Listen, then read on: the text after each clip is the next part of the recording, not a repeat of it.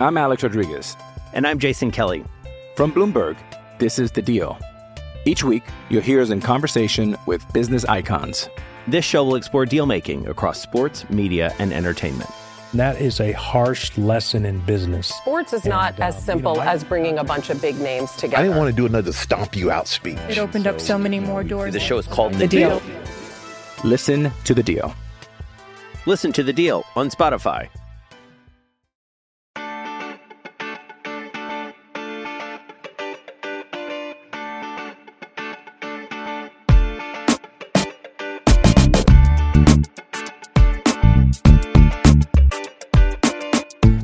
Desde el bar, edición Champions. Esta vez no canté, pero lo haré. La Champions. Y también vamos a hablar de la liguilla, porque hubo, partidos, hubo polémica, como siempre. Estuvo intensa, digamos, la, la jornada liguillera de los primeros partidos eh, de América León y de, y de San Luis Monterrey. eh, que bueno, no dejaron nada definido, pero sí por lo menos complicaron un poquito las cosas para, para los líderes. Y bueno, de la Champions ya, ya hablaremos de qué es lo que pasó en estos dos días. Yo soy Martín del Palacio y me acompaña como siempre Luis Herrera. ¿Qué tal Martín, barra del bar, fans de Footbox que nos acompañan, también fans de que están sacando sus Spotify Wrap, en el cual aparecemos en el top 10, top 1, top 3 de varios de ustedes. Muchas gracias, ya estamos ahí viendo en redes sociales todo lo que nos están compartiendo. Manden también al Telegram, ahí en Desde el Bar Podcast, eh, las, capturas donde nos muestran que son los fans más, más queridos. Ahí compartiremos algunas en las redes, en Twitter, por ejemplo, en Desde POD. Y bueno, como siempre les digo, estamos en Apple Podcast y Spotify, así que por favor déjenos ahí su review con comentario, siempre de 5 estrellas, no importa que nos la quieran mentar o aplaudir. Y así vamos a compartir algunos de ellos, como los que nos enviaron, por ejemplo, el buen Miolin, que ya es alguien que ha comentado antes, decía que Faitelson reconoció en el podcast de Martinoli que su papel en las mesas de debate es crear polémica llevándola contra sus compañeros porque eso es lo que vende. Su personaje también lo lleva a X, o sea, Twitter. De eso ya también creo que lo hemos comentado varias veces, ¿no? Sí, sí, es, eh, Faitelson es, muy bueno para eh, pues agitar el avispero, ¿no? Lo mismo que Álvaro Morales, pero no, no, no son así. Bueno, sobre todo Faitelson, Álvaro quizá un poco más, eh, no son así realmente en, la vida real. Así que tendremos que buscar algún amigo en la vida real que, que sea buena persona y que venga también aquí a agitar el avispero para que eso nos mande a, al top 10 de Spotify Rap el próximo año en más personas. Pero bueno, otro comentario por aquí de Rafa Domínguez Orrantia. Nos dice, muy buen podcast. Una duda, se habla mucho de que nos ganan en físico, pero buena parte de eso tiene que ver con la genética. ¿Qué se podría hacer desde la federación para mejorar esta parte? Está muy difícil. Eh, bueno, elegir mejor en cuanto a selecciones eh, con límite de edad, porque bueno, lo que pasó en el, en el Mundial Sub-17, pues sí era medio ridículo, llevamos un equipo muy chiquito y a esa edad hay un montón de jugadores más o menos con el mismo talento, ¿no? No es, no es como en el mayor que empiezan a distanciarse unos de otros, en la Sub-17 el pool de talento es muchísimo más grande, ¿no? Entonces ahí, eh, por, por ese lado. Después, intentar en las visorías eh, de los equipos, pues buscar jugadores eso, de, mayor talla. Y lo que sí me parece importante es, más allá de la estatura, eh, que sí ayudaría, pero ayudaría en general otro tipo de cosas, que es que los clubes tengan una, un mayor enfoque en la alimentación de los jugadores, en una, en, eh, de los juveniles, ¿no? Que, que digo, de los primeros, e- en el los primeros equipos obviamente lo hay, pero en los juveniles no, y eso marca una gran diferencia, especial- especialmente en, a edades de, de desarrollo, ¿no? Entre los 13 y los 16, 17 años. Sí, es un punto importantísimo, ¿no? Que, que le echen mucho más ganas a sus sub 15, sub 13 en ese asunto, ¿no? Que, que se alimente bien a los jugadores. Vaya, no va a cambiar mucho el que crezcan. Si iban a ser jugadores de 1.65, pues a lo mejor bien alimentados van a acabar con 1.67, que bueno, algo es algo, pero sobre todo sí que físicamente que la complexión eh, sea, pues sí, mu- mucho más fuerte que lo que vemos ahora, que cada vez que un mexicano se va a Europa, lo tienen que poner a comer bien y a hacer gimnasio porque llegan todos siendo muy flaquitos, pero con grasa corporal excesiva, que es una paradoja que de todos modos sí nos han explicado algunos, ¿no? Yo diría, Martín, que de la parte de lo que dijiste, un detalle que tendría que hacerse, y habrá gente que sienta que estoy siendo, no sé, eh, un poquito racista, pero tendrían que poner una, una regla en la liga de que del límite de extranjeros, por lo menos el 70% tienen que ser o brasileños o franceses o africanos. Y que vengan, se queden muchos años, se casen, tengan hijos, mejoren la raza y así dentro de 25 años, esa nueva generación pues ya será como la Francia de ahora. Bueno, ya para esas alturas estaremos tú y yo en silla de ruedas, así que, que yo prefiero que, que haya cambios un poquito más, más cercanos, no dentro de 25 años. Sí, eso es cierto, ¿no? Pero bueno, ahí hay que tener, hay que tener planeación tanto a corto como mediano y larguísimo plazo. En fin, ahí están los comentarios. Y bueno, y el último que voy a poner por hoy es de Rafael DBH, que nos dice, creo que el principal problema de Brasil es que aún no tienen un técnico fijo, ¿de acuerdo? Postdata, creo que el EA Sports FC Móvil 24 es como un patrocinador. La verdad, la mención fue tan natural que me quedó la duda. Señores anunciantes, ahí tienen ustedes. Somos tan buenos actores, somos tan buenos mentirosos cuando hace falta, que la gente va a creer que estamos recomendándolos por nuestra eh, bondad y por nuestra naturalidad. Así que venga, fíchennos como sus voceros y van a ver que la gente va a lanzarse por sus productos, como hicieron, nos lo dijeron hace unos en Instagram, por aceite capullo. El aceite capullo sí, este creo que fue un poco sarcástico, pero, pero, pero bueno, sí, sí, ya, ya saben, el, legendario eh, anuncio de aceite capullo. Y bueno, este de, de, EA Sports, la realidad es que eh, creo que sí pudo haber salido mejor y prometemos, anunciantes, señores anunciantes, que el próximo va a salir mejor. Lo que pasa es que necesitamos el guion un poquito antes porque eh, pues fue un poco inesperado y de última hora este. Y sí.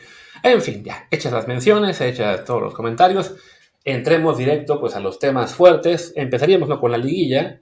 ya se jugaron los primeros dos partidos. América va a León y empatan a dos. El Monterrey cae en San Luis un gol por cero lo cual implica que en este momento el líder y el sublíder están en relativo peligro de quedar fuera, que nadie le avise de esto a Mr. Patatas porque se nos infarta. Pero bueno, ¿cómo viste Martín? Empecemos si quieres con el América León, ¿no? Bueno, León América quedó 2-2 y que hubo ahí un poco de polémica, francamente inventada. Inventada, sí, porque digo, hay una jugada ahí controvertida en el gol del empate de América que parece arrancar en fuera de lugar, ya no sé quién fue, eh, si fue Henry, Henry o, Sí, ya no me acordaba si era el propio Henry o, había sido una, una jugada previa. Eh, pero, pero no, no hay fuera de lugar. Lo que pasa es que pues la cámara obviamente vuelve a mostrar eh, pues la, digamos, la, la, toma que confunde un poco, pero ya una vez que se tiran las líneas no, no hay fuera de lugar. Eh, y el partido yo lo vi, fue interesante porque creo que América fue muy superior. León supo pegar que eso fue importante, pero después no supo resistir, ¿no? O sea, mete, mete el gol muy rápido y creo que si hubiera sabido eh, manejar mejor el partido hubiera podido desesperar a América, pero lo, lo empatan de inmediato, o sea, realmente inmediato, tres o cuatro eh, minutos después, eh, drama de Luis Herrera que había puesto un, un tuit burlón a Mr. Chip, pero de cualquier modo, un, un tuit burlón y le, le, empezaron a llegar menciones de que pues ya le habían empatado al, América, pero bueno, pues es, lo que es. Y después el León tomó la ventaja, así que el payaso fue el que me contestó, pero después empató de nuevo el América, porque así como, así como el primer gol, ¿no? Que fue al 2 el 1-0 y el 6 al, el, perdón, el 1-1 al 6, el León se vuelve a, tomar, vuelve a tomar la ventaja al 39, pero le empatan muy pronto, apenas en el arranque de la segunda mitad. Sí, apenas arranca la segunda mitad y es, es, lo que hablábamos, ¿no? Que a León le cuesta, le cuesta mantener esa ventaja contra una América que la verdad generó un montón, ¿no? O sea, incluso, digo, y falló unas cuantas, eh, muchas de ellas Julián Quiñones, al que, también tuvo mala suerte. El, el, segundo gol es un gol que mete Henry pues un poco a lo mundial, ya rematando después de que Quiñones tirara y los, los entre el portero y los defensas de León la sacaran quién sabe cómo, ya la, segunda vez que tiró y le pegó al, el balón al defensa de León en la línea ya fue así como de, bueno, no puede ser, ¿no? Eh, parecido a lo que le, le pasó en el, en el, juego contra Honduras. Eh, y bueno, me parece que, que, la serie queda abierta, pero en la práctica el América fue tanto mejor que me parece que en el Azteca lo va, lo va a definir sin problemas. Sí, sí, creo que o sea, tuvo su, ahí la, fortuna de León de tomar la ventaja dos veces, pero como dices, el América fue, fue, sí, fue mejor, normal, es el mejor equipo del torneo. Estoy viendo aquí los números, ¿no? Que en expected goals, de hecho, fue bastante superior. En el total le da a León 1.38, al América 2.66. Pero bueno, corre con fortuna el cuadro Esmeralda. Y qué bueno, porque así tenemos una, una, un partido de vuelta interesante, ¿no? La lógica sería que el América lo gane con tranquilidad, pero bueno, cuando solo estás a un gol de quedar eliminado, si ese gol cae temprano, como pasó en esta ocasión, bueno, deja tu temprano, al momento que sea, Y en esta ocasión, el equipo visitante sí tiene más control del partido, más este, pues, más colmillo, o bien tú, por ser el equipo obligado, te presionas y empiezas a fallar, pues sí, ahí está un riesgo, digamos, un poco mayor ahora de que haya sorpresa del que había al arrancar la serie. Sí, aunque para mí no hay muchísima diferencia. ¿eh? Yo esperaba que este partido pudiera acabar empatado, ¿no? Y que el América lo pueda definir siendo un mejor equipo en casa, tengo la impresión, y además con el empate, tengo la impresión de que, o sea, sigo pensando que es 90-10, 85-15, ¿no? Eh, creo que, que los azul crema pues tienen una, una enorme ventaja ahí. Sí es verdad que a León le faltó Fidel Ambriz, y creo que se, se, notó un poco, un poco la diferencia porque América llegaba con, con bastante facilidad y no, no tenía eh, León ese control de balón que le da, que le da Ambriz, pero no me parece tampoco que hubiera marcado una gigantesca diferencia, ¿no? Eh, si hablamos de dos planteles que están pues muy separados en cuanto a calidad en este momento, en cuanto a momento. O sea, veías a América salir jugando a, velocidad, a primer toque, y la verdad es que el Jardín los tiene muy bien, muy bien trabajados. Los goles de León, pues son, no, es, no voy a decir circunstanciales, pues son jugadas trabajadas. Los del América son más generación de juego, además de las, de las otras opciones que tuvieron y que, y que fallaron, ¿no? Eh, me parece que esta serie sí sigue un poco el camino que habíamos pensado que iba a seguir, eh, más allá de que haya terminado 2-2 el partido. Sí, que bueno, además del tema de que vuelve a Ambriz este, para el León, un detalle a considerar es que al América le pasa, no siempre, pero sí ha tenido ese problema de que de repente saca un buen marcador en el partido de ida visitante y en la vuelta en el Azteca se complica. Apenas el año, el torneo pasado, si no me equivoco, fue con San Luis, que le ganaron, ya no recuerdo si 3-1 o algo así en, en San Luis y pierden la vuelta en casa, este, ahí sufriendo ratitos, ¿no? Después, también año, hace muchos años, con el que le pasó con Tigres, ¿no? Que habían ganado también por goleada en el, en el volcán y les acaban dando la vuelta en el Azteca, ¿no? Entonces, digo, no, insisto, no lo que pase todos los años, pero sí está el antecedente de que de repente al América le pesa el cerrar en casa eh, ante rivales a los cuales en teoría tendría que ya que simplemente cumplir el trámite, ¿no? Sí, yo no creo que haya mucho riesgo, francamente. O sea, mm, a ver, cualquier cosa puede pasar, no te pueden echar a un jugador al minuto 5 y que eso te cambie, te cambie el partido. Le acaba de pasar al Sevilla, por ejemplo, en la, en la Champions contra el PSV, ya hablaremos de eso, y que ganaba 2-0 caminando, le echan a Lucas Ocampos por una tontería, por dos tarjetas amarillas en dos minutos, y el partido cambia tanto que el PSV le termina dando la vuelta a pesar de haber sido muy inferior a 11 contra 11, pero sí creo que en América, si no pasa nada raro, tendría que avanzar y no tendría que haber problema. Con la, que más, la que sí me sorprendió más fue la de Monterrey. Antes de pasar a la de Monterrey, nada más, bueno, ya para acabar el América León, tío, de la famosa polémica esta de, del, gol en su puesta fuera de juego, sí, simplemente recalcar que hay que, sobre todo ahora que tenemos ya la posibilidad de la tecnología que te sueltan esto del punto de fuga, los vectores y demás, pues sí, no, no hay que volverse locos con que es que esto era un, un fuera de juego clarísimo, solamente porque hay una toma medio en diagonal que te da una, ilusión óptica, que además ni siquiera la ilusión óptica era tan clara de que, ay, sí, miren, está adelantado Henry Martín. Me dio mucha risa un tweet, no me acuerdo de quién era, que puso, ¿no? Con o sin vectores, esto es carísimo fuera de juego. Y a los tres minutos le ponen, pues mira, aquí están los vectores y pues sí, sí es, sí es un gol claro, en buena posición, ¿no? O sea, que, que la gente, ya, aunque se trate de la América o quien sea, pues si la tecnología ya está para dejar estas situaciones bien resueltas, sin polémica, no tiene eso extenderse una y otra y otra vez solo porque es un equipo al cual históricamente se le favoreció en algunos casos, ¿no? Y también, bueno, que los goles del América fueron de Henry Martín y ya empezaron otra vez de, ay, qué bueno es Henry Martín, qué gran jugador es Henry Martín, cómo destaca. Sí, en clave Liga MX, lo hemos dicho más de una vez, es un muy buen delantero, en Liga MX y hasta ahí. Pues es que siempre ha sido así, ¿no? O sea, en Liga MX, lo, hemos dicho un millón de veces con Cendejas, ¿no? O sea, Cendejas en Liga MX, ahora menos, pero hubo un momento en que está jugando realmente bien, pero no es lo mismo que el fútbol internacional, ¿no? Y con Cendejas nos pataleaban y nos reclamaban y nos decían y nada. Y resultó, pues, que cuando jugó con México no hizo nada, cuando jugó con Estados Unidos no hizo tampoco nada, ¿no? O sea, es, es un jugador que, bueno, ese sí es un jugador de club, ¿no? Con Henry, pues es, un, es, mejor que Sendejas, ¿no? Eh, dentro de todo, y, yo creo que está bien que esté en selección para momentos puntuales, pero eso no quiere eh, decir que sea titular por hacer dos goles con el América, ¿no? El segundo de los cuales, francamente, es porque Quiñones hizo todo y, a él le quedó simplemente para, para fusilar. O sea, digo, no sé, no, no deberíamos eh, avivar la polémica cada vez que pase algo, ¿no? Es, es un poco absurdo, pero también lo generan algunos informadores, entre comillas, para tener tweets e interacción y la gente pica con facilidad, ¿no? Sí, y más siendo un jugador del América, ¿no?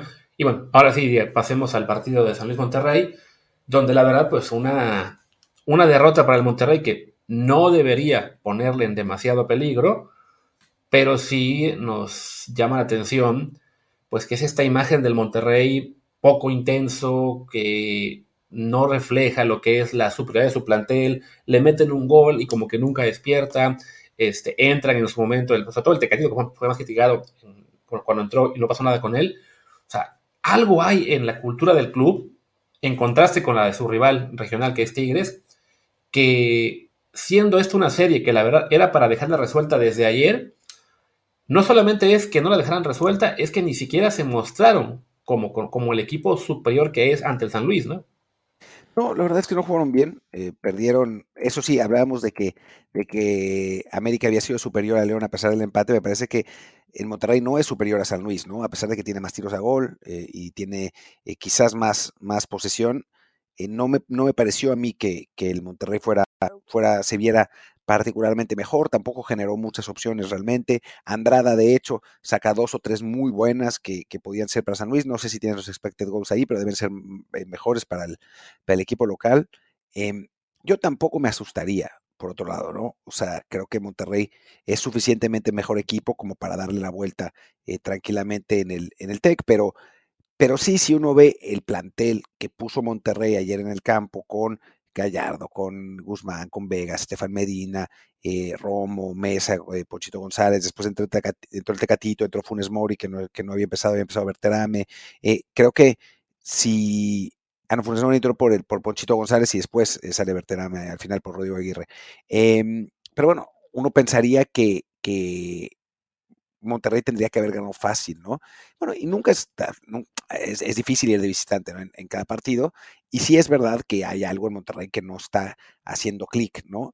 Eh, pero por otro lado, yo tampoco me, me preocuparía muchísimo por un 1-0 en contra cuando vas a resolver en tu campo donde normalmente te haces fuerte y tu público es, es muy intenso, ¿no? No, no me parece eh, un, un, resultado imposible, aunque sí hace más divertida la, la vuelta en la liguilla. Sí, que ojo, ¿eh? si el Monterrey se presenta a resolver esto en el TEC, pierden por default, porque ese estadio ya no existe. Ahora el, eh, y sí, lo me decías por los expected goals, como señalas, sí tuvo, por ejemplo, más remates el Monterrey, 17 a 10, a puerta fue mucho más parejo, 9 a 8, pero en expected goals fue 0.94 para San Luis, 0.71 para Monterrey. O sea, mucha llegada, pero realmente de poco peligro la mayoría. Sí, la verdad es que sí. Eh, y digo, el marcador me parece justo por lo que, por lo que se vio en el, en el campo. Insisto, no, yo no me volvería loco, ¿no? O sea, acabamos de ver el Honduras-México que ganó Honduras 2-0 en, en, Tegucigalpa, eh, dominando el, partido y México sin hacer una llegada a gol y después en la Azteca la, situación fue muy diferente, ¿no? Eh, y además tienes el empate, ¿no? O sea, es el empate global pero sí algo, tiene que, arreglar Monterrey. Eh, y, bueno, también está el tema Tecatito, ¿no? Que no ha podido, eh, después de, la lesión, empezó muy bien, se lesionó y, no ha podido regresar al, nivel que, se le suponía. Y, vale la pena preguntarse si ya Tecatito no es, no va a poder ser el jugador que llegó a ser en algún momento, ¿no? Sí, porque a, fin de cuentas es un jugador que, habiendo sido siempre de gran calidad, pues también tuvo sus momentos de irregularidad, incluso en su prime, y además viene de lesiones importantes, ¿no? La que le costó el Mundial, que había quien pensaba que pudo haber vuelto en tres meses, acabó siendo casi un año sin jugar, se vuelve a lastimar este nuevo torneo, y bueno, por sus características, si no está él a tope físicamente, le va a costar mucho eh, el lucir, ¿no? También creo que hay gente que, eh, como siempre pasa, ¿no? Agarra al jugador que se fue a Europa o que está ganando bien, que, que tiene en teoría más calidad, bueno, en teoría, en la práctica es, de más calidad, y cuando no responde, ya se, se lanza inmediato a criticarlo en el plano personal, ¿no? Yo vi ayer muchos comentarios, más de tuiteros que de periodistas, pero sí en general de atacándole, como de que, ah, solamente vino a robar, solamente vino a echar la pachanga, le va igual el equipo. Es, a ver, espérense, ¿no? Por un lado, pues sí, es quizá no culpa, pero bueno, allá el Monterrey que decide repatriar a un jugador que venía de una lesión importante, que no había podido jugar prácticamente nada el año pasado, y, lo, y, en su afán de tener a todos los mexicanos posibles y eh, mostrar que puedes este, comprar a quien tú quieras, bueno, le das una millonada, bueno, eso ya es cosa de la cultura del club, ¿no? En ese afán de fichar todo lo que se pueda, que se pelea con Tigres, ¿no? Que le estén pagando una millonada no significa que el Tecatito diga, bueno, pues entonces yo llego aquí a comer cabrito, a sentarme y, ya a cobrar del, con gusto, ¿no? el, tema físico no es algo que los jugadores se elijan lastimarse, ¿no? A lo mejor, y eso no lo sabemos ni tú ni yo, y yo creo que ni siquiera ningún tuitero de los de ayer, a lo mejor su ética de trabajo no es la ideal y por eso son vulnerables lesiones, ¿no? O a lo mejor simplemente ha tenido mala suerte porque, pues sí, llegó la, bueno, tuvo la lesión previa y no ha logrado ponerse a punto, ¿no? Sí, a ver, las lesiones musculares son las que a veces tienen que ver con la, ética de trabajo, ¿no? La lesión que tuvo eh, por una patada en, en el Sevilla, pues obviamente no tiene que ver con eso, ¿no? Y en el Sevilla lo amaban, era, era un jugador eh, que, les había resuelto eh, bastante el tiempo que pudo jugar. También en el Porto lo, lo querían, o sea, no, no me parece que, que tenga que ver realmente por una cuestión de falta de profesionalismo. Lo que pasa es que esa es la, manera más fácil de, demonizar a un jugador, ¿no? Es decir, que, no es profesional, que no se está cuidando, que no, que no está motivado con el equipo, cuando en realidad uno no sabe, ¿no? El aficionado realmente no sabe. A veces es verdad, ¿no? Eh, y a veces se nota además por el peso, etcétera. Pero muchas veces también el aficionado dice cosas sin saber, porque es, es lo más sencillo, ¿no? Es, es lo, o sea, uno ve que un jugador de calidad no está rindiendo en su equipo, ¿cuál es la, la primera conclusión es, pues no está motivado para jugar con nosotros o, o, no está siendo suficientemente profesional, cuando en realidad pues no, no sabemos realmente qué es lo que está pasando, ¿no? Si quizás el, digo, no digo que sea el caso de Tecatito, ¿eh? pero quizá el esquema de, del técnico no le favorece, quizá eh, pues esté pasando por un problema personal, quizá, no sé, tenga una lesión y nadie sepa, ¿no? O sea, esté, esté jugando infiltrado porque eh, tiene una, un fuerte esguince de tobillo que no ha podido quitarse, pero pues, no ha querido parar y, y, ha, estado siguiendo. No sé, ¿eh? no, estoy diciendo que ese sea el caso de Tecatito, estoy dando solamente, ejemplos genéricos de situaciones en las que pues la gente no sabe que un futbolista está pasando por eso y lo primero a lo que aduce es que le falta motivación o que se fue de fiesta, etcétera. Sí, ¿no? Y además, hay gente de repente que en este, lo, lo, que hemos también comentado aquí a veces, ¿no? De que como el 99% de la gente en realidad no ve otra cosa que sea Liga MX, la selección y partidos del Barça o María en la Champions, o por ahí alguno de otros juegos, es decir, de, equipos ya este, megatop, no sé, el City, el, el, París o lo que sea, pues es muy fácil olvidarse de lo que ha sido su trayectoria en el Porto sobre todo, en el Sevilla pues le tocó jugar menos por la lesión, de que sí lo hizo muy bien en Europa, ¿no? O sea, se quedan con que, ah, y es que en la selección nunca pasó nada. A ver, en la selección tuvo también lo que hablamos del choque en su día, que otros jugadores de esa generación, de que desafortunadamente pues ha sido un ciclo mundialista en el cual solo se jugó en CONCACAF, entonces no hay realmente pues mucho que destacar, la gente, o sea, los, los buenos partidos se olvidan, los malos son los que sí se, se quedan, y sí, pues Tecatito desafortunadamente no ha tenido la oportunidad de, de ser un jugador, eh, digamos, brillante con la selección, más allá de que, bueno, ya lleva como 70 partidos y 10 goles, ¿no? Pero en el Porto, alguien, alguien puso, ah, es que nada más movía la patita, pero nunca pasó nada con él. Hombre, llegó a ser el mejor jugador de la Liga de Portugal una temporada. No es poca cosa, ¿no? Y que sí, que ahora no le esté tan bien, bueno, pues puede ser el hecho de que llegó con la lesión, de que también ya está entrando su etapa de veterano, o sea, hay muchos factores, pero sí, el, simplemente demonizar y decir, ah, como no está logrando rendir eh, después de una lesión, es que vino a robar, pues sí, creo que no se vale. Sí, no, no. En fin, es, eso, estamos constantemente enojados, ¿no? Y estamos constantemente acusando. Y pues pasa en todo, pasa en la política, pasa en el fútbol, pasa en, en todos lados, ¿no? Y, pasa en las mejores familias. Hasta en las mejores familias. Y entonces, pues es, es, es un poco como la, el, desfogue del aficionado en circunstancias así. Pero bueno, ya creo que nos extendimos demasiado en liguilla, falta lo de Champions, así que ¿te parece si vamos a una pausa? No, todavía no, porque para variar, como buenos medios masivos mainstream, estamos dejando de lado a la verdadera figura de este partido, a Ricardo Chávez, que se merece un llamado a la selección, porque sin duda él le da 14 vueltas a Jorge Sánchez, Kevin Álvarez y Julián Araujo. porque metió el gol en el partido, dices. Sí, y es que aparte, en el día de Honduras, el primero, la gente estaba sacando de que no, sí, ya deben dejar de llamar a Jorge, eh, a Kevin. Y Ricardo Chávez fue uno de los nombres que más estuvieron sonando, que sí, pues es un jugador que ha sido muy constante en su club, eh, que, que, sí, ha, tenido una, trayectoria, digamos, aceptable. Lleva ya en San Luis, con este son tres años completos siendo indiscutible, pero bueno, pues eso, es un jugador indiscutible en un club de mediano abajo, como es el, el San Luis, y también que es parte de lo que yo tengo esa teoría de que por alguna razón, todos los fans de los clubes medianos y pequeños creen que su lateral derecho merece más. Y bueno, porque pues, los de la selección no son como muy, muy dominantes también, ¿no? Pero, pero y es una, una posición, digamos, donde juegan muchísimos más mexicanos que en otras, ¿no? En, general siempre hay un mexicano de lateral derecho en el, en el, equipo. No porque sean mejores, sino porque no vale la pena invertir. Es una posición menos importante que otras, pero yo me acuerdo, así, el caso más drástico, cuando aún existía el Veracruz y estaba ahí Paganoni, y había quien alguna vez me dijo en un, ahí en el estadio, cuando yo pude ir, ¿no? Es que se merece una oportunidad. dices, no, pues es que no, simplemente no, pero bueno, ahí está, metió su gol y seguramente habrá quien se acuerda de él y pedirá que le den una oportunidad en la selección. Y ahora sí, como decía Martín, vamos a una pausa para que tengamos tiempo de hablar de la Champions. Mira. I'm Alex Rodriguez.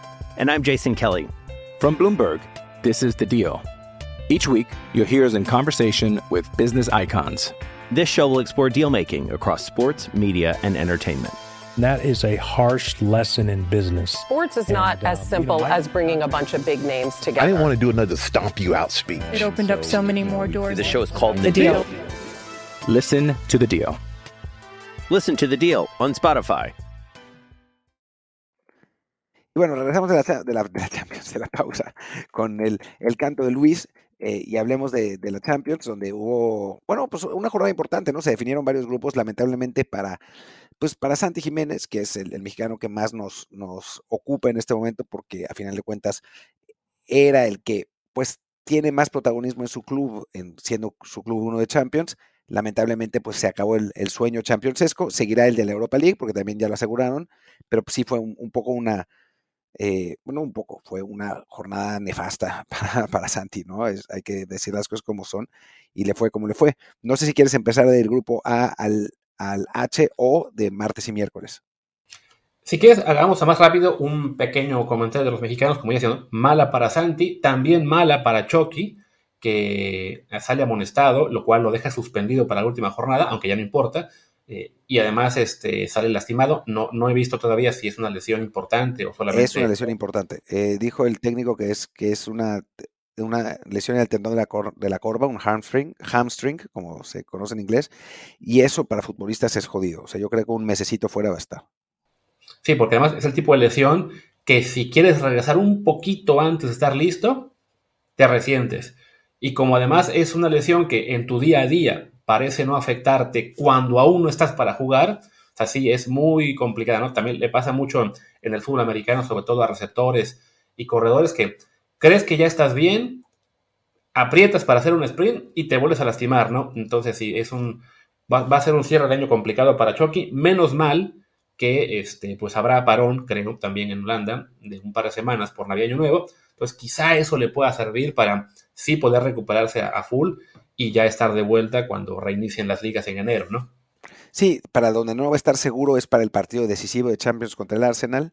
El PSV está en segundo lugar de su grupo con tres eh, puntos de ventaja sobre el Lens. Eh, no, no, pero ya calificó. ¿Seguro? Ah, por, por, por, por gol, Sí, porque ya le ganó uno y empató otro con el Lens, entonces ah, sí, con este partido ya estaba calificado que aquí también salió, como es buena las ganas de martirizarse y de ver todo bien de otro lado, el gol del PSB de la victoria lo mete Ricardo Pepe, que es su cuarto gol del año, el, primero en la Champions, pero bueno, es el gol que asegura el pase a la, a la siguiente ronda en un partido en el cual, bueno, el, el PSB iba perdiendo 2 a 0, viene la expulsión de Lucas Ocampos, le dan la vuelta, ya sin Chucky, y mete Pepe el gol. Un día después de que a Santi le va mal, muy mal con el contra Atlético, y igual, me, empezaron ahí a lanzar tweets, sobre todo vi que hay un, un, cuate que me empezó a tirar mierda la semana pasada, me dio follow y, y, me, y me empezó a tirar más mierda. Entonces ya como su último aporte antes de que le dé mute, porque, oh sorpresa, yo le doy mute a la gente, no la bloqueo, simplemente la dejo de, escuchar, me pone, ¿no? Ah, sí, es que eh, ahí está la, muestra de por qué Ricardo Pepi es mejor que Santi o algo así. Él eligió el mejor proyecto, que es el de la selección estadounidense. ¿What? O sea, sí, fue un buen día para Pepi, pero, o sea, Pepi, insisto, este fue su cuarto gol de la temporada, el primero en la Champions. Santiago lleva 18 en la temporada. O sea, no mamen, en serio. Porque, el, que me, el que me lo puso es mexicano, o eso creo. O sea, vi sus retweets y todos eran de temas mexicanos. Es de, qué ganas de cortarse las venas y de pensar que todo es mejor afuera, cuando por una jornada en la que le va el mal al mexicano, ah, claramente el mejor es el otro. Pues no. El aficionado mexicano es muy, muy complejo y, y no, no todos, ¿no? Pero. Y muy pendejo algunos. Muchos sí. Esa es, la realidad, ¿no? Pero digo, eso, yo creo que hay, hay, aficionados muy pendejos en todos lados, como así como hay aficionados inteligentes en todos lados, ¿no? Eh, pero creo que el aficionado mexicano tiene la particularidad de el constante, la, el, el disfrute de la autoflagelación. O sea, como que hay gente que se caga de risa y se, como que le divierte en parte, entre comillas, el hecho de que a su propio equipo le vaya mal. Es muy extraño, ¿no? O sea, en lugar de, enojarte, como que tu manera de, de, hacerlo es pensar que son todos unos pendejos y reírte de su desgracia y fingir que no te importa. Claro, después van y ganan un partido en el Mundial y puta, güey, vas a celebrar, ¿no? Pero pero tienen esa cosa tan rara de pierde la selección y dicen lero, lero, como si no fuera también la selección de su país, ¿no? Como si ellos fueran gringos. Es muy raro. Sí, Oye, ya para cerrar lo que es el, comentario de mexicanos, el, bueno, se jugó el Barcelona-Porto, gana el Barcelona 2 a 1, entra Jorge Sánchez al 67. Creo que tú fuiste el partido, ¿no? Fue el partido, sí, sí. Eh, pues lo de siempre de Jorge, güey. O sea, caótico. Al principio, sí. Al principio demasiado eh, atrabancado en un par de jugadas. En, una, por, poco les meten gol por eso. Al final la abuela Félix, me parece. Eh, y después ya se asentó y estuvo bien, eh, contribuyendo al frente, intentando buscar el empate. Nada de qué presumir tampoco, ¿no? Eh, pero, ah, ok, hasta ahí. O sea, digamos que lo mejor de todo es que sigue sumando partidos para que la cláusula de compra obligatoria se, ejecute y ya será problema del Porto hacerlo jugar bien todos los partidos y no solo de vez en cuando. Sí, a ver si, si sucede, ¿no? Tiene eso, ¿no? Esas sus condiciones son muy buenas, pero pues es, tiene esos lapsus que, bueno, que le cuestan partidos a sus equipos y que le cuestan no poder ser más regular. Pues ahí está. Pues ahora sí, ¿qué te parece? Como me decías, hagamos este repaso rápido de cada grupo. Vámonos del A al H, es más fácil así. Que además ya se definieron un montón de posiciones, ya va a quedar muy poco en juego en la última jornada.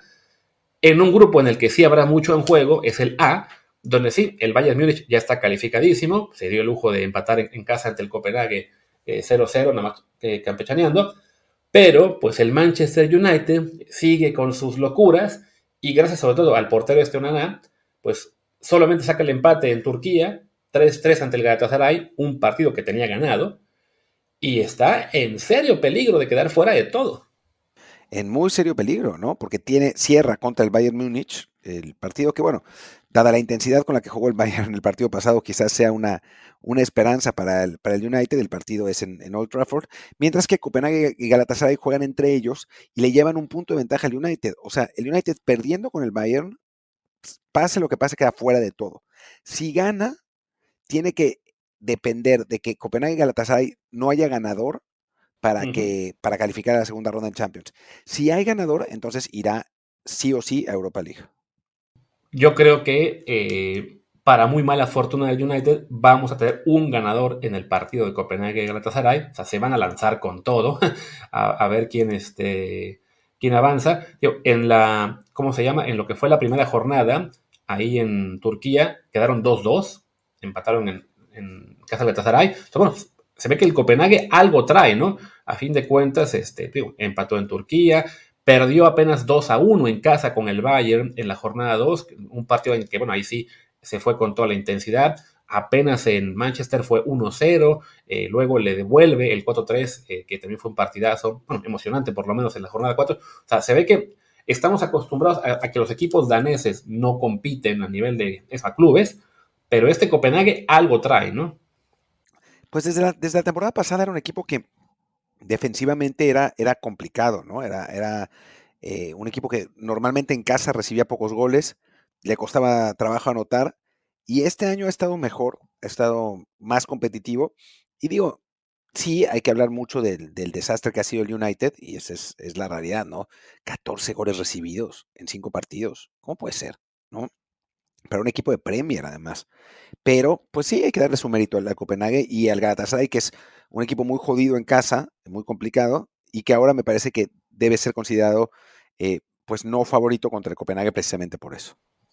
Sí, yo, creo que, el Copenhague nos va a dar ahí la, primera gran sorpresa de esta fase de grupos, dejando fuera al, al United. Digo, el United, pues sí, mínimo tendría que sacar la victoria ante un Múnich que supongo el Bayern va a enviar al equipo B, no tiene ningún caso arriesgar a un solo jugador para el último partido. Entonces, digamos que la lógica, o por lo menos lo que podríamos anticipar es, el Bayern ya avanzó, que el Copenhague gane al Galatasaray y vaya a la siguiente fase, y será entonces el rival que todos querrán, y el United a la Europa League. Eso es lo que, lo que parecería, aunque yo no descartaría que el Bayern le termine ganando y dándole la puntilla al United.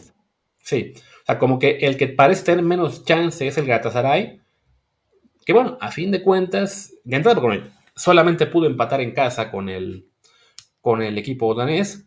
Su única victoria fue en Manchester, que bueno, partido ahí raro. Bueno, de hecho, los dos partidos que Galatasaray United fueron raros, pero sí, como que los turcos parecen el rival más débil ahora. Bueno, por eso el, que, el que parte en mayor desventaja en la última jornada.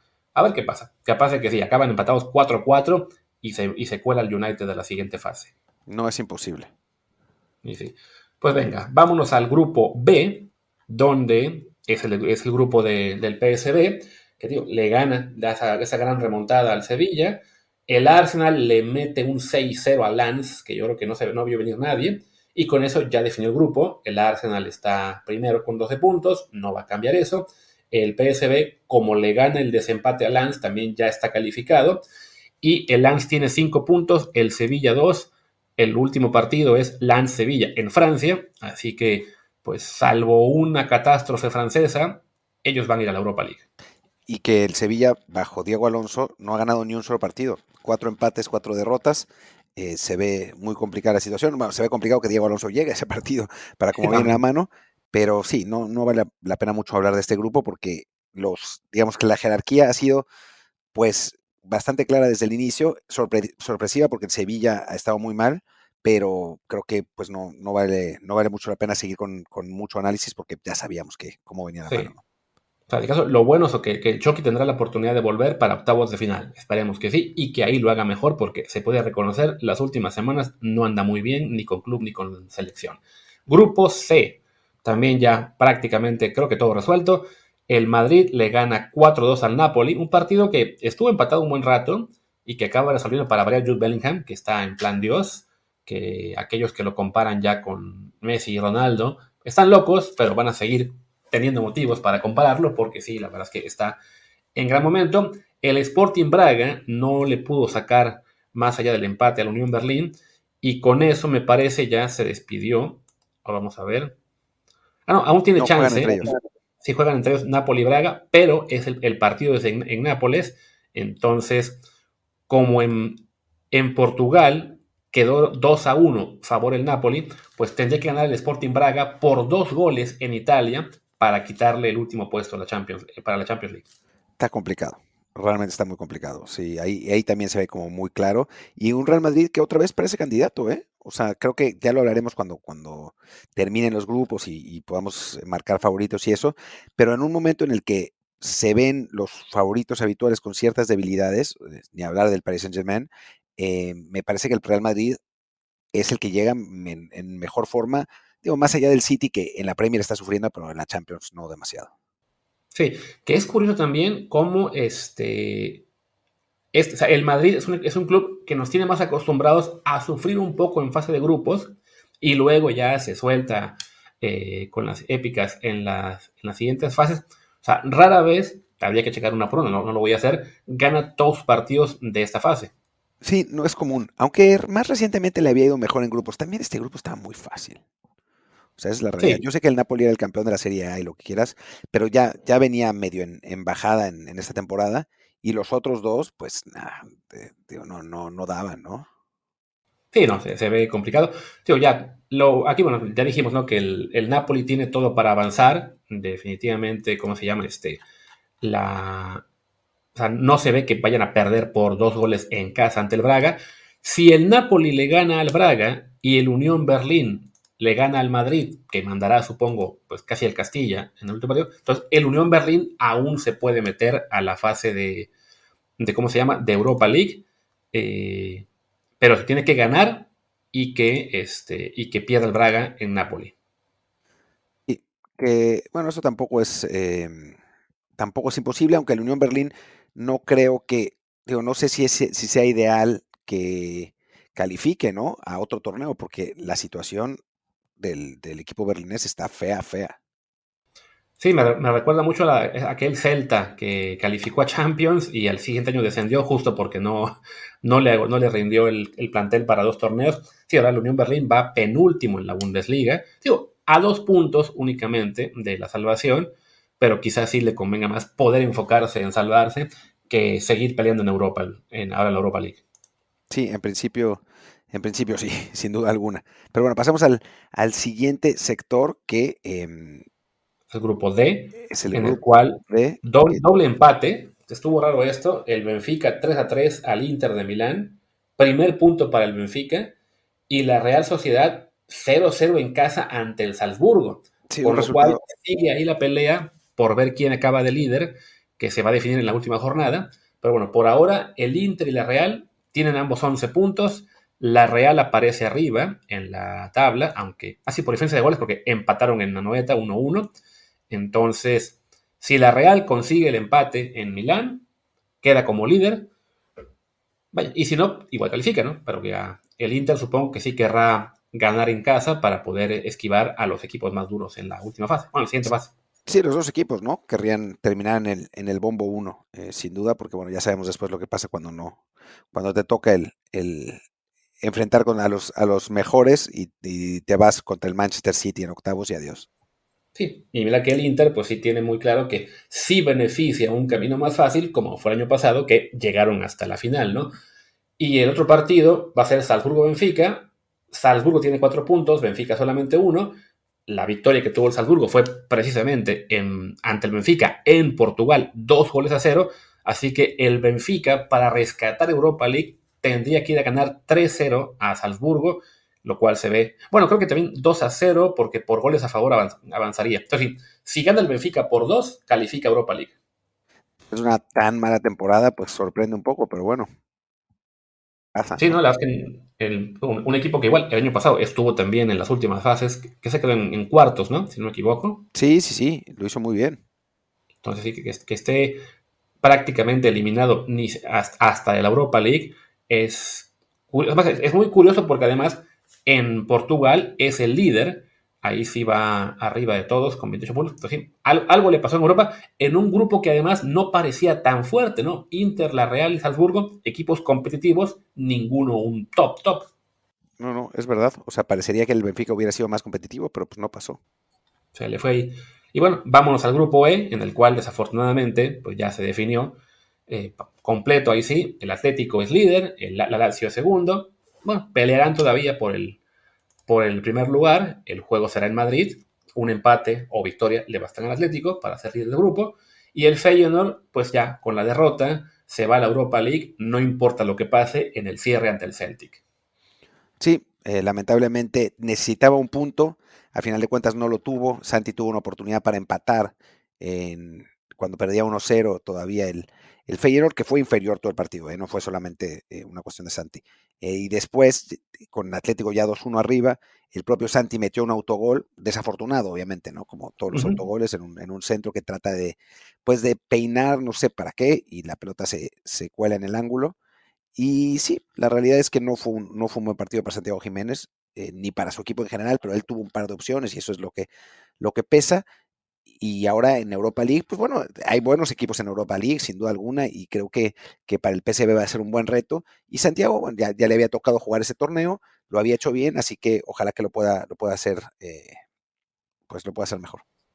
Sí, lo, lo, rescatable es, entrada con el Feyenoord se va a, una, a un torneo como es Europa League más acorde a su nivel, donde tendrá más posibilidades de avanzar algunas rondas, también en función del sorteo, si le toca, no sé, no creo que se pueda, pero tocar un Liverpool en la, primera, ronda, pues imposible. No puede ser el Liverpool porque va a ganar su grupo, pero bueno, en función del sorteo, el, el Feyenoord puede llegar más lejos y así ganar Santi más, este, más fogueo. Y yo creo que el autogol, aunque tú digas que fue una casualidad, yo creo que fue simplemente que Santi dijo, no me estoy mostrando hoy, en la portería que sea, yo les tengo que mostrar a los del Atlético que puedo hacer remates espectaculares y mandar al ángulo. Sí, seguro fue eso.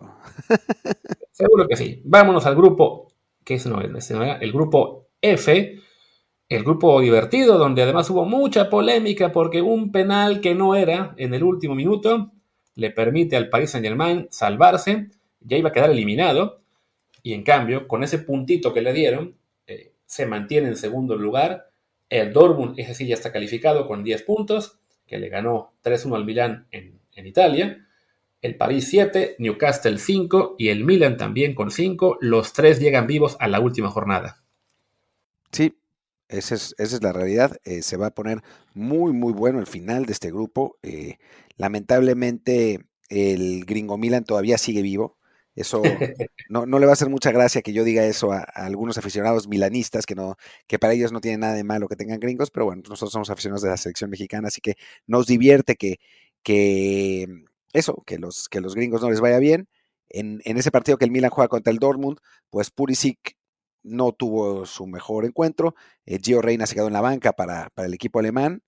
Em, y, nada, todavía tiene una oportunidad el Milan, lo tiene complicado, esa es, esa es la, realidad.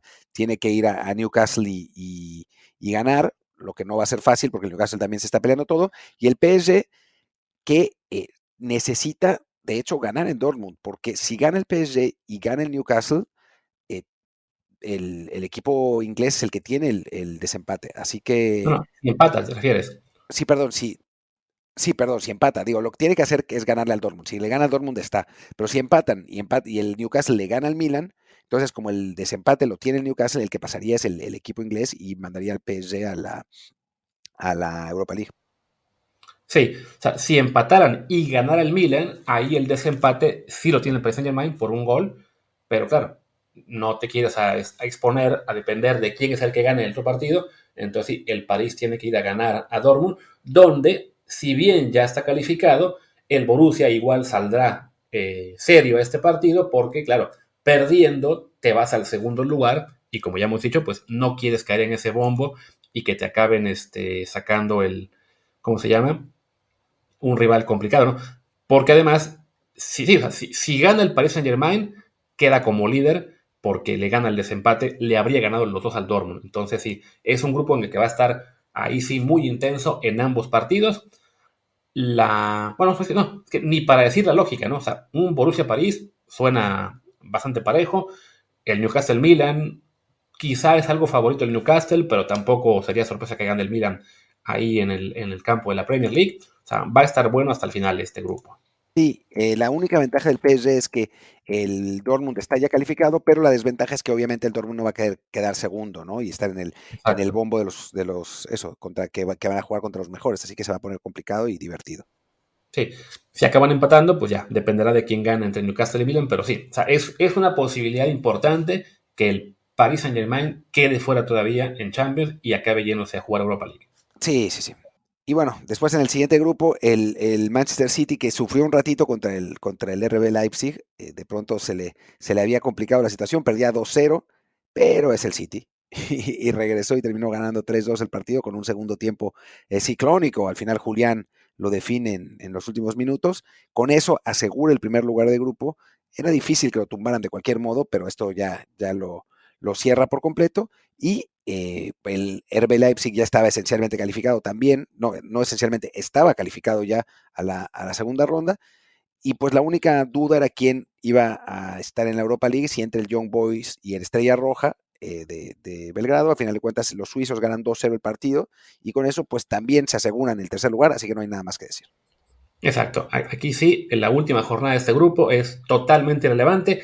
Tan es así que ya la mandaron al horario de, de, 6 de la tarde, el tiempo de Europa. van a ser los partidos que nadie va a ver el miércoles 13 de diciembre. Y ya para acabar, pues vamos al grupo H, donde la derrota del Porto ante el Barça le deja en relativo peligro porque está únicamente, bueno, está empatado con el Shakhtar Donetsk, que este, es su rival en la última jornada. El partido va a ser en Portugal, entonces, claro, será favorito el, Porto. Pero bueno, cuando te juegas todo a un solo partido, además ante un equipo como el Shakhtar, que pues está, digamos, ya habituado a jugar fuera de todos modos, pues por todo el tema este de la guerra, eh, o sea, hay, hay, un riesgo importante, ¿no? De que, el, de que el Porto se tenga que conformar con ir a la Europa League. No sé si importante. Hay un riesgo, digamos. Existe, vamos a decir, no sé. Existe. Te meten un gol al minuto 10 y te vuelves loco, algo así, ¿no? O sea, sí, el, el favorito sin duda es el equipo portugués, que además ya le ganó el primer partido al Shakhtar 3 a 1. Eh, ese juego creo que fue en, Alemania, no estoy seguro. Sí, se, está jugando el Shakhtar. Sí, en Hamburgo. Eh, y bueno, el hecho de que se enfrenten entre sí el, el Porto y el Shakhtar deja que bueno, el Barça sí ya está calificado, aunque todavía, me parece. No, no, no. Ya, ya, quedó primero. Sí, sí, ganó los dos contra el Porto. Ah, cierto, sí, porque el, a ver, si pierde con el Shakhtar, eh, al Shakhtar le ganó. No, espérate, ¿eh? matemáticamente es muy poco probable, evidentemente. O sea, pero si el Barça perdiera con el Antwerp y el Shakhtar le gana al Porto, quedan ambos con 12 puntos y entre sí quedó 2-2 el global. El problema es que el Barça tiene más 7 y el Shakhtar 0 de diferencia. Entonces hablamos de, de que te golee el Antwerp, que es el equipo más débil del grupo, pues sí, ya se ah, ve muy complicado. Entonces, el Barça Tendrá que jugar más o menos en serio el último partido para evitar una, una catástrofe, pero sí, seguramente acabará como líder de grupo. Eso tiene, tiene completamente toda la pinta, ¿no? De que, va a terminar primero. Y bueno, es una, un alivio, aunque la realidad es que yo fui a ver el partido y este Barça no está para nada, ¿no? O sea, tiene que mejorar un montón. De otro modo lo van a votar eh, prácticamente de inmediato en, si no es en, octavos, en cuartos, ¿no? Le ganó con muchos trabajos al Porto. El primer tiempo el Porto fue mejor, claramente. O sea, este Barcelona está muy lejos de ser el, de otros tiempos. Me está diciendo que este Barcelona de Xavi no está para competir en la siguiente fase, pero quizá el Barcelona de Rafa Márquez sí. Eh, no quiero decir eso, pero creo que Rafita de, técnico, con su capacidad y su conocimiento, podría ayudar. Sería divertido. Pero bueno, con eso ya, último grupo de la Champions. Eh, y ya, acabamos el episodio. Regresamos mañana a hablar tanto de los últimos dos partidos de la liguilla, bueno, de la ida, lo que será el Puebla Tigres y Chivas Pumas, y un poco, aunque menos, a, mucho menor detalle que lo fue el Champions, pues de lo que haya pasado en Europa League y Conference con los mexicanos. Perfecto. Pues así lo dejamos por el día de hoy. Y yo soy Martín del Palacio, mi Twitter es arroba martín de ELP.